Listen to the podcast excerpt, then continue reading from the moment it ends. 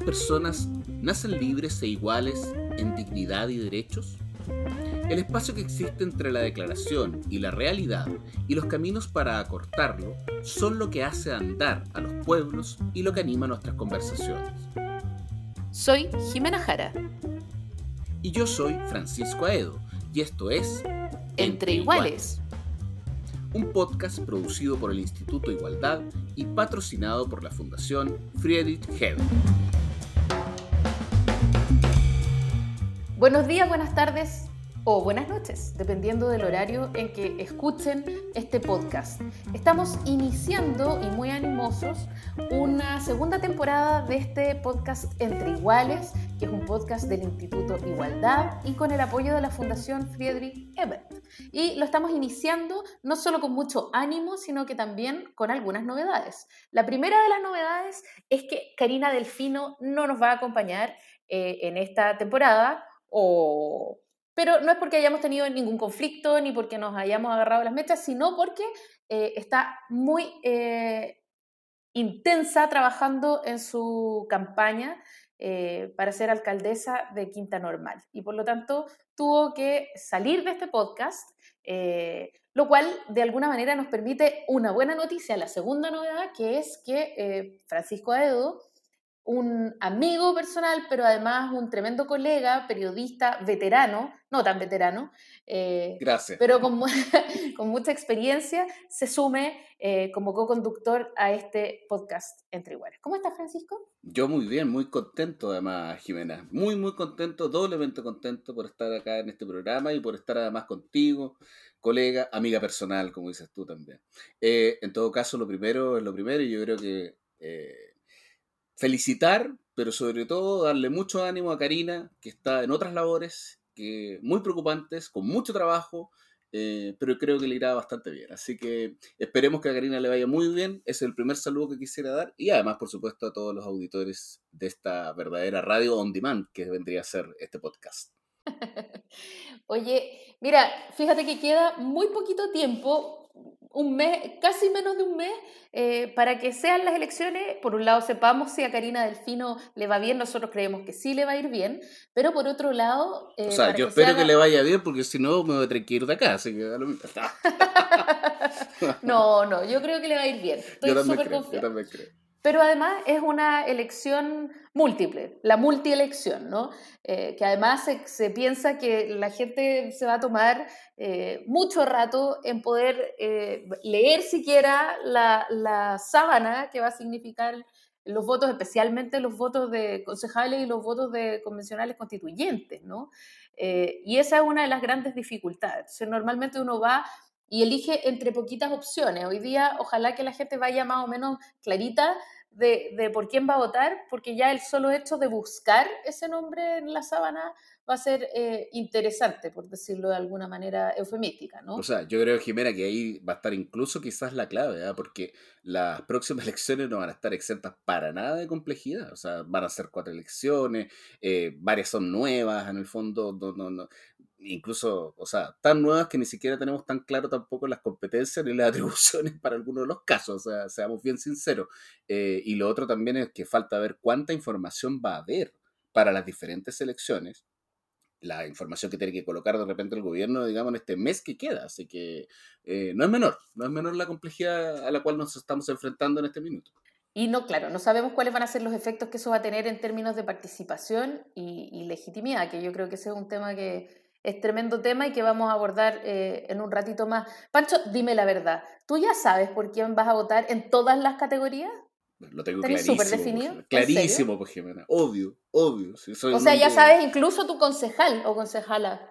Tengo clarísimo todas mis votaciones. Gobernador o gobernadora regional, alcalde o alcaldesa, concejal o concejala y, por supuesto, convencional constituyente. Los tengo clarísimos los cuatro votos. Yo tengo uno todavía en suspenso, fíjate. Ya, pero eh, eso, eso no es por falta de información, sino porque tienen no, la duda. No, no es por falta de información, claro. Pero yo me pregunto si la gente que nos está escuchando realmente tiene los cuatro votos ya cortados, oleados y sacramentados, o hay mucha duda. Y si hay duda, ojalá resolverlas antes de las elecciones, porque resolverlas en la caseta puede ser eh, un poco largo. no, y, como, te decía también, yo creo que lo que falta, o sea, ojalá que tengan súper claro también la información respecto de para qué es cada uno de sus votos. Y yo creo que no es menor, es un temón eh, el punto de que la gente tenga súper claro para qué es su alcalde, su concejal, obviamente, porque yo creo que vienen votando hace años por eso, pero para qué es su convencional constituyente y para qué va a ser el gobernador regional también.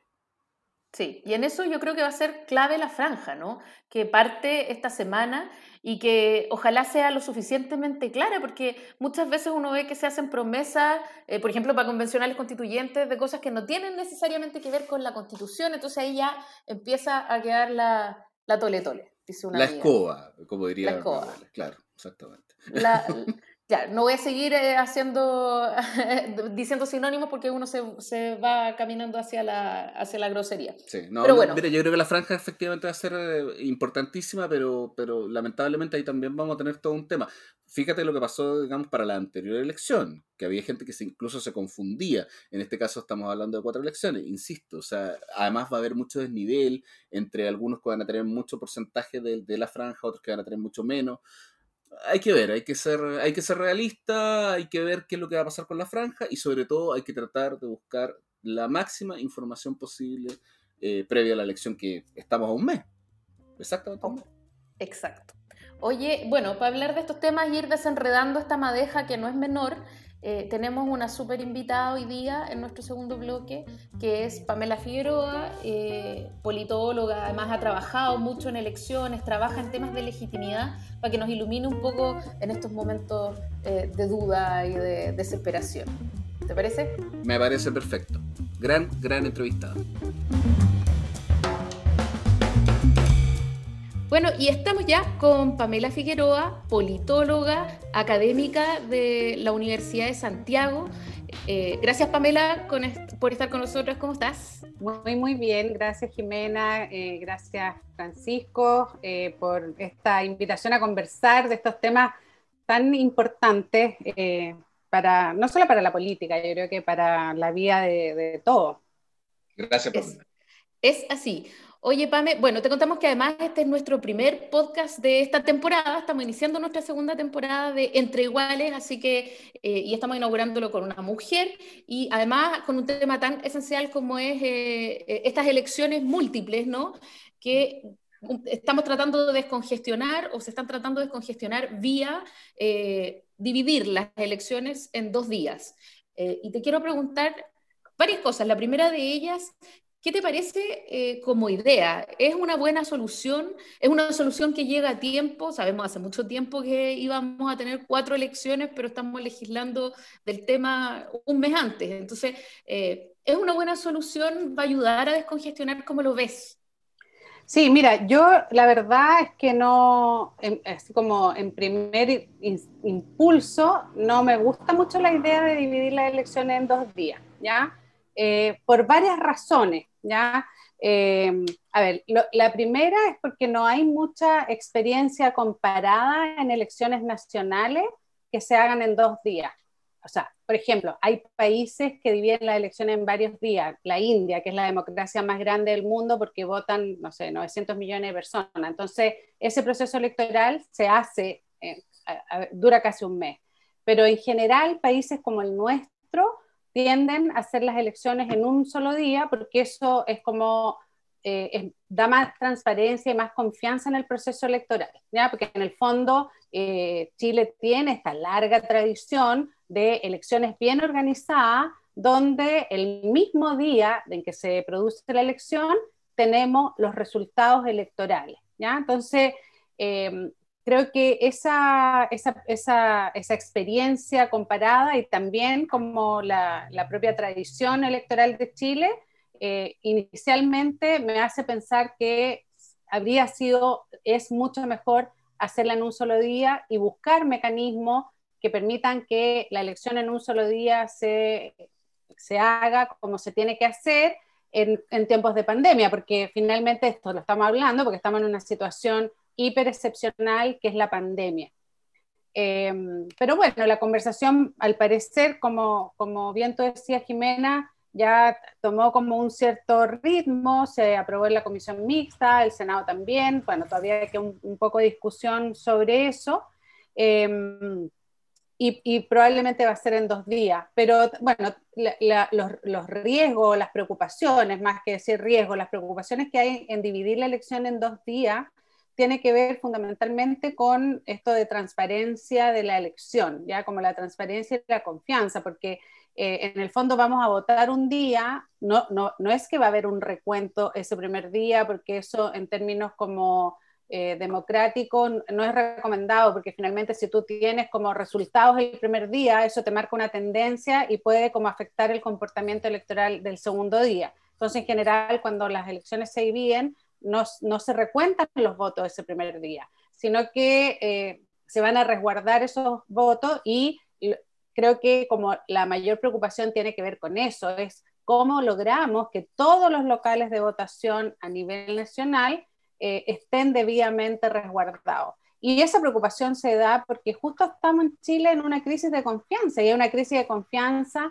muy transversal que no es solo hacia el gobierno, hacia el Estado, hacia la Fuerza Armada, la policía, todos los actores que tienen que ver con la elección, sino que también hay una baja confianza interpersonal, como que las personas confían poco unos de otros. Entonces creo que equilibrar esos aspectos eh, es como el desafío, el talento que hay que tener en, esta, en, este proceso.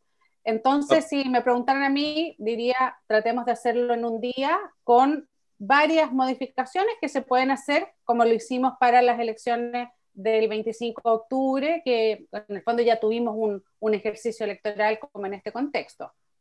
Ahora, Pamela, eh, efectivamente uno de los temas que se ha hablado mucho tiene que ver más que incluso con las condiciones de, de, de, confianza, digamos, con todo lo que son las condiciones sanitarias. O sea, uno de los temas que más se repitió en toda la discusión parlamentaria, por decirlo de alguna manera, es que uno calcula en la cédula tal cantidad de minutos y en este caso cuatro cédulas además son sábanas, porque en algunos casos tenemos eh, una gran cantidad de candidatos en el fondo, iba a provocar una demora mucho excesiva o una demora mucho mayor a lo que había pasado la vez anterior.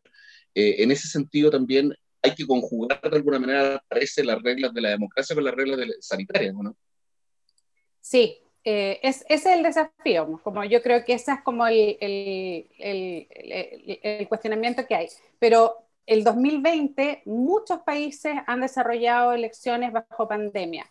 De hecho, eh, eh, por ejemplo, hace un año, que justo cuando se declara la pandemia, estábamos también a semanas del plebiscito eh, nacional por la nueva constitución, la decisión que se tomó fue postergar ese plebiscito porque no teníamos mucha claridad cómo iba a ser la pandemia y cómo se podían organizar elecciones y se postergó para octubre y también algunas fuerzas políticas querían volver a postergarlo. Entonces, ahí la pregunta como de la sociedad civil y sobre todo los que somos activos en hablar sobre estos temas electorales fue, está bien, pero nosotros no podemos detener la democracia porque estamos en pandemia. La democracia es más necesaria que nunca porque necesitamos tener autoridades en las cuales confiemos y por eso se empezaron a buscar mecanismos que se habían eh, eh, implementado también en otros países. Ahí se empezó a hablar, eh, se habló en algún minuto de dividir los días de elección, pero después también se habló del voto anticipado, del voto electrónico, varias medidas,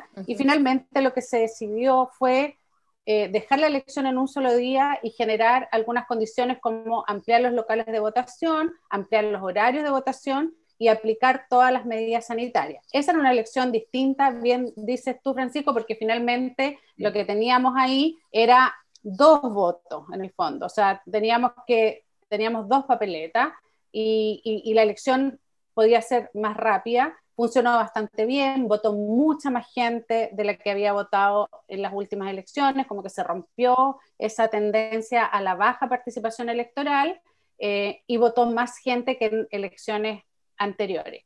Eh, pero eh, finalmente como la modificación fue bastante acotada, que es dentro de lo que conocemos, ampliar horario, ampliar locales de votación y aplicar medidas sanitarias. Y toda esta otra discusión sobre el voto anticipado, dividir la elección, como que eh, algunos dijeron, bueno, no se alcanza a legislar por una cuestión de tiempo, pero creo que no, la verdad es que yo creo que no había voluntad política de hacerlo.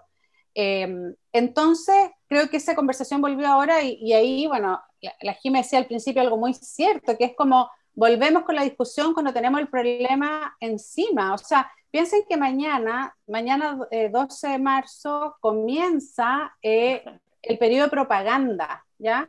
Entonces, como empezar a cambiar las condiciones cuando ya estamos en la recta final, o sea, queda un mes para la elección, em, lo que al final genera más incertidumbre. Entonces, yo creo que mejor acotar. Pero, pero por otro lado, como la preocupación de los parlamentarios, de los partidos políticos, del CERVEL, eh, de que la gente vote, porque finalmente esa es como el, el, el, el, riesgo, la incertidumbre, es, ¿va a poder votar la gente en un solo día? O sea, si la gente tiene cuatro votos y tiene estos mega votos, o sea, piensa que solo para convencionales constituyentes hay más de mil candidatos. Entonces, los distritos grandes que eligen muchos eh, cargos, los votos van a tener mucha información. Entonces, probablemente cada persona se va a demorar más. La pregunta es, claro, porque uno tiene que planificar para que potencialmente vote el 100% de los electores, o sea, el 100% de las personas que pueden votar. Si uno dice, bueno, en general vote el 50%, tal vez en un día no alcanza, pero hay que planificar pensando en, como en el 100%.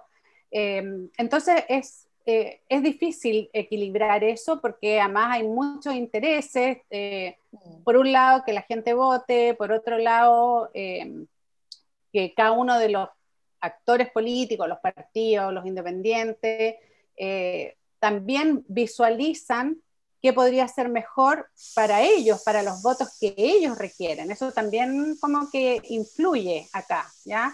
Porque probablemente, no sé, los candidatos a gobernadores o gobernadoras prefieren que la elección sea en, un solo día, porque ellos saben que su voto es, un, voto. Los que son votos múltiples probablemente dicen, bueno, mejor hagámoslo en dos días para que las personas entren a la urna y tengan la posibilidad de elegir. Pero bueno, creo que, que hay que equilibrar todos eso, todo esos aspectos. Eh, Pame, justo a propósito de lo que tú estás diciendo, que tiene que ver con, eh, con la participación, eh, eh, yo creo que eso es uno de los mayores riesgos, ¿no? O sea, también saber cuál es el efecto que esto va a tener en la participación. El otro día escuchaba a Escanio Cavallo decir que le parecía que eh, las elecciones tenían que dividirse en dos días, pero como un día hacer las elecciones municipales y al otro día hacer las de convencionales, lo cual significa que la gente tendría que ir dos veces a votar. Sí, no, eso me parece como lo menos adecuado. O sea, yo le diría a Escanio no. creo que eso es lo menos adecuado porque eh, nadie va a ir dos días eh, continuos eh, a votar. O sea, obviamente que eso no va a suceder porque, no sé, si uno se imagina que las personas van a ir dos días a votar es porque te estás imaginando que el local de votación te queda prácticamente al frente de tu casa.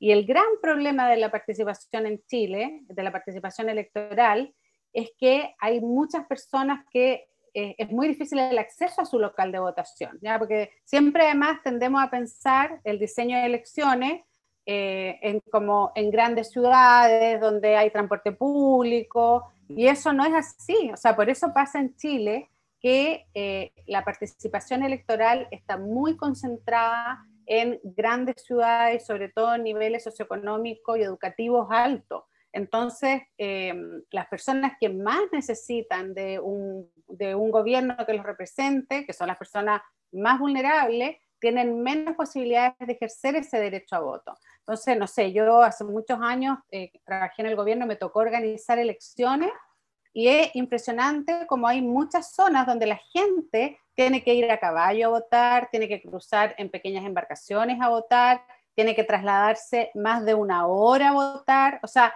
eh, creo que eso también hay que considerarlo, porque entonces cuando uno dice dos días, o sea, hay muchas personas que sobre todo más en la pandemia, que, que todas las personas están con una situación económica más vulnerable, como destinar recursos a movilizarte dos días, eso es inviable. Y además si separas las elecciones, imagínate, o sea, probablemente las personas van a tener que decidir si van a votar, no sé, por gobernadores y alcaldes o a la convención constitucional, y yo creo que además también todavía estamos un poco en déficit de información, las personas no tienen tan claro de qué se trata esta elección del 11 de abril, qué es lo que se elige, cuál es la diferencia entre un concejal y un convencional constituyente, eh, o entre un gobernador y un alcalde. Las elecciones de gobernadores, esta es la primera vez que van a suceder y mm, no necesariamente todas las personas tienen esa información. Entonces, cualquier decisión que se tome con respecto a la forma de votación tiene que estar acompañada de una campaña informativa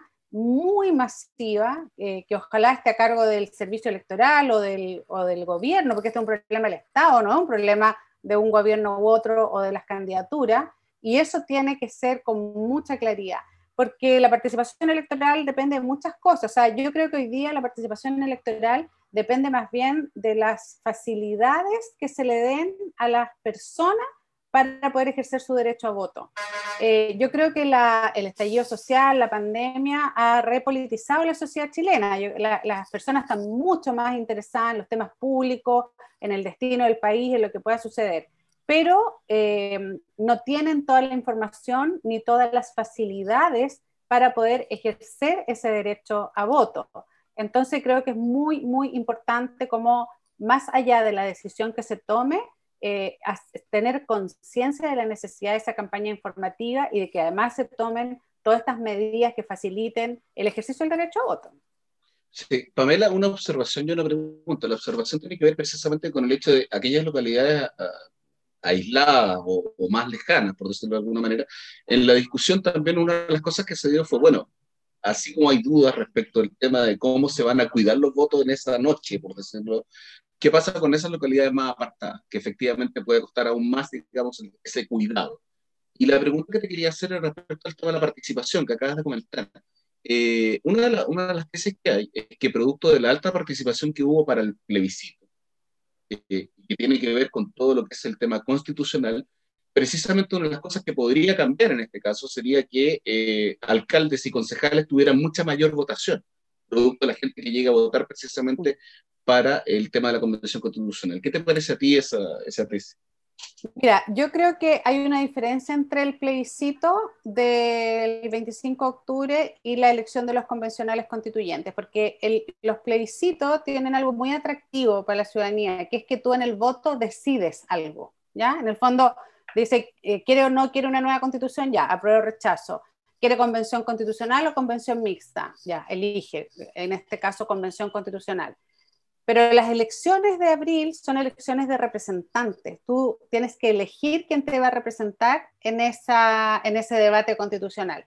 Entonces, eso hace que sea una elección distinta y que al final las personas necesitan como tener muy claro eh, si tienen una candidata o candidato y cuáles son las ideas que representan eso y eso los motiva a votar. ¿ya? Yo creo que por eso decía antes que la información, como la formación cívica a través de la información, es clave en este minuto. Eh, y las elecciones, alcalde y concejales, porque yo creo que ahí es, buena tu pregunta, porque yo creo que es como, ese es como el punto de, de qué se va a tratar esta elección, porque las elecciones de alcalde y concejales son las que en general participa menos gente. Eso es bien eh, paradójico también, porque finalmente los alcaldes y los concejales son las autoridades más cercanas y que uno podría asumir que son los que las personas más conocen, tienen más relación. Sin embargo, la gente ha votado menos en ese tipo de elecciones. Em, pero tenemos este antecedente de que por el plebiscito del 25 de octubre votó más gente, incluso votó más gente de comunas más populares, y eso creo que es de las cosas más importantes. También votó más gente joven, por tanto, cambia un poco el electorado al electorado más tradicional que teníamos para las elecciones presidenciales y parlamentarias, em, pero eh, creo que estas últimas semanas, sobre todo con, la propaganda, la información que exista, eh, cómo se va desenvolviendo también la pandemia y, las seguridades que se dan para que las personas puedan votar, va a depender mucho de la votación. Eh, yo creo que la votación puede ser similar a lo que fue el plebiscito, si es que hay una, buena eh, campaña de información y un buen despliegue de todas las candidaturas. Piensa que hay miles de candidatos en todo el territorio, entonces si esos candidatos no logran activar la participación ciudadana, es bien difícil pensar qué podría eh, activarla. O sea, bueno, entre paréntesis, yo, a mí me gustaría que el voto fuera obligatorio, que no fuese voluntario. Creo que eso también es una modificación que hay que pensar hacia, hacia el futuro. Pamela, eh, a propósito de todos estos cambios, de, la, por un lado, de lo que hemos venido hablando, ¿no? por un lado, de las dudas que vamos a tener sobre eh, las instituciones y la custodia de los votos en esa noche que, que van a tener que pernoctar los votos en, en los locales. Eh, además de que no sabemos cuál puede ser el impacto en participación, ¿no? Eh, adicionalmente, eh, hay una parte de la derecha que está buscando impugnar esta decisión y que quiere que esto no sea en dos días. Eh, ¿Cuáles son los efectos que todo esto puede traer en un proceso? Estoy pensando especialmente en el constituyente, porque son cuatro votos, pero ¿cuál es el efecto que puede tener en el proceso como constituyente y su legitimidad? Todos estos, todos estos problemas, ¿no? Si es que hay una baja participación o si se habla mucho de que no hay suficientes eh, resguardos o salvaguardas a los votos, etcétera. Sí, mira, yo creo que si se decide hacerlo en dos días, es muy importante salvaguardar los votos. Ahí se ha estado, bueno, el mismo proyecto señala y, se ha ido como conversando cuáles serían esas condiciones, que se sellarían los locales de votación, no solamente como las urnas, que no se van a abrir, sino que estarían como con sellos de cierre eh, todos los, eh, los locales de votación y que los apoderados de las candidaturas podrían participar en ese resguardo, ¿ya? Em, de todas formas, creo que eso genera mucha tensión. O sea, yo me imagino como un colegio, como con Fuerza Armada y los apoderados de las listas, como afuera, así como con un termo café, de mate, no sé. Y eso ya es una situación un poco estresante, creo yo, porque además tenemos como eh, en, la memoria eh, eh, corta, en el fondo, alta posibilidad de que grupos pequeños, que ni siquiera representan a la mayoría de la sociedad, puedan irrumpir esa tranquilidad, o sea, puedan como coartar esa, esa, tranquilidad. Y esos grupos, por eso decía, no es necesario que sean grandes grupos ni que representen a nadie, sino que un grupo de personas eh, podría generar esa, esa situación. Em, pero bueno, yo creo que ahí va a importar mucho eh, si se toma esa decisión como el compromiso ciudadano. Yo creo que como estamos en un momento como de baja confianza en las instituciones, aquí el rol de la ciudadanía, es decir, de los apoderados, de las apoderadas de las distintas candidaturas, de poder hacer que eso sea muy transparente eh, y, que, eso permita en el fondo que la gente confíe en que eh, no, no, no hay ninguna alteración del proceso, porque en Chile tenemos, como yo decía, siempre tenemos esta historia de que las, elecciones nuestras son impecables, nunca hay problema, nunca hay reclamo. En general los reclamos tienen que ver con la propaganda, con cosas así, pero no del día de la elección ni el resultado electoral. Porque si hay eh, cuestionamiento al, al proceso, eso pone en cuestionamiento todo. Hemos visto en otros países cuando se cuestiona no sé, porque han habido voto electrónico u otras situaciones, bueno, lo mismo la elección en Estados Unidos recientemente por el voto anticipado, em, eso pone en cuestión todo el resultado. Entonces creo que cualquier decisión que se tome tiene que ser un, un acuerdo transversal entre todas las fuerzas políticas y con un compromiso ciudadano muy alto en que la elección funcione bien. Francisco me quería decir algo. Sí, Pamela, lo que pasa es que tiene que ver justamente con eso. te quería preguntar, francamente, si es que tú crees que el Estado, bueno, en este caso el gobierno de turno más que el Estado, ha estado como a la altura, de alguna manera, en materia de... Eh, dar certeza o certidumbre a, un, a la complejidad eleccionaria en este momento. Porque en este momento estamos hablando nosotros acerca del tema del, del, voto en dos días, lo cual sería nuevo, efectivamente, con todo un mecanismo nuevo, con un proceso nuevo, con atribuciones nuevas, etcétera, etcétera. Pero también estamos hablando de una elección en la cual estamos escogiendo convencionales constitucionales por primera vez, estamos escogiendo gobernadores regionales por primera vez también. O sea, hay toda una complejidad de la elección que requiere de mucha información, como tú misma estabas mencionando. ¿Tú crees que hemos estado a la altura, como Estado y como gobierno en realidad de turno también, hemos estado a la altura con eso? No, yo creo que el gobierno ha sido muy reactivo. ¿ya? Yo creo que el servicio electoral ha cumplido, eh, bueno, nosotros tenemos un servicio electoral autónomo desde el 2015, hace muy poquito, ya las reformas políticas que se llevaron a cabo en el segundo gobierno de la presidenta Bachelet porque antes las elecciones las organizaba el gobierno, el Ministerio del Interior era quien organizaba las elecciones y daba a conocer los resultados. Em, en ese momento de 2014, 2015, donde hubo una crisis política también menor que la de ahora, se hizo esta reforma y el servicio electoral es un ente autónomo, pero es un, un ente autónomo que también tiene ciertas restricciones, o sea, igual depende del gobierno para que la elección se pueda llevar a cabo, o sea, el CERVEL lo que hace es determinar ciertas como eh, normas de cómo se ejerce, pero igual se requiere el apoyo del gobierno en información, en disposición de locales, en, la disposición de las Fuerzas Armadas, que son las que eh, controlan el orden público, que también es una excepcionalidad eh, en, nuestra, democracia. O sea, solo para las elecciones las Fuerzas Armadas tienen ese, ese rol en orden público. Entonces creo que el gobierno ha sido un poco reactivo, yo creo que como a la espera de cómo reaccionan otros actores, y eso es también porque tenemos un gobierno que está débil, que no tiene eh, un apoyo en el Congreso, lo vemos ahora porque ni siquiera para resolver esto hay una relación fluida entre ejecutivo y legislativo para poder tomar una decisión. Entonces yo creo que acá lo importante es que se tome una decisión luego y esa, esa decisión que se tome se implemente de la mejor manera posible, con la mayor transparencia, con la inclusión de todos los sectores políticos.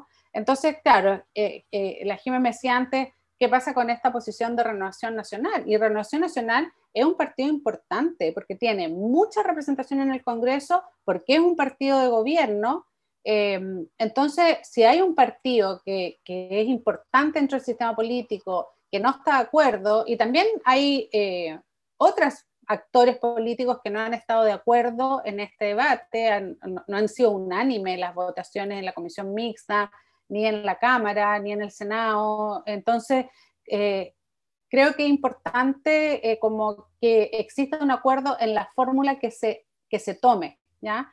Eh, y, y, eso tiene que ser pronto, porque cualquier medida distinta a la que ya existe implica una gran organización para que esto resulte y es necesario también que las personas tengan la información para poder concurrir a la, elección ese día o esos dos días de acuerdo a cómo se decida.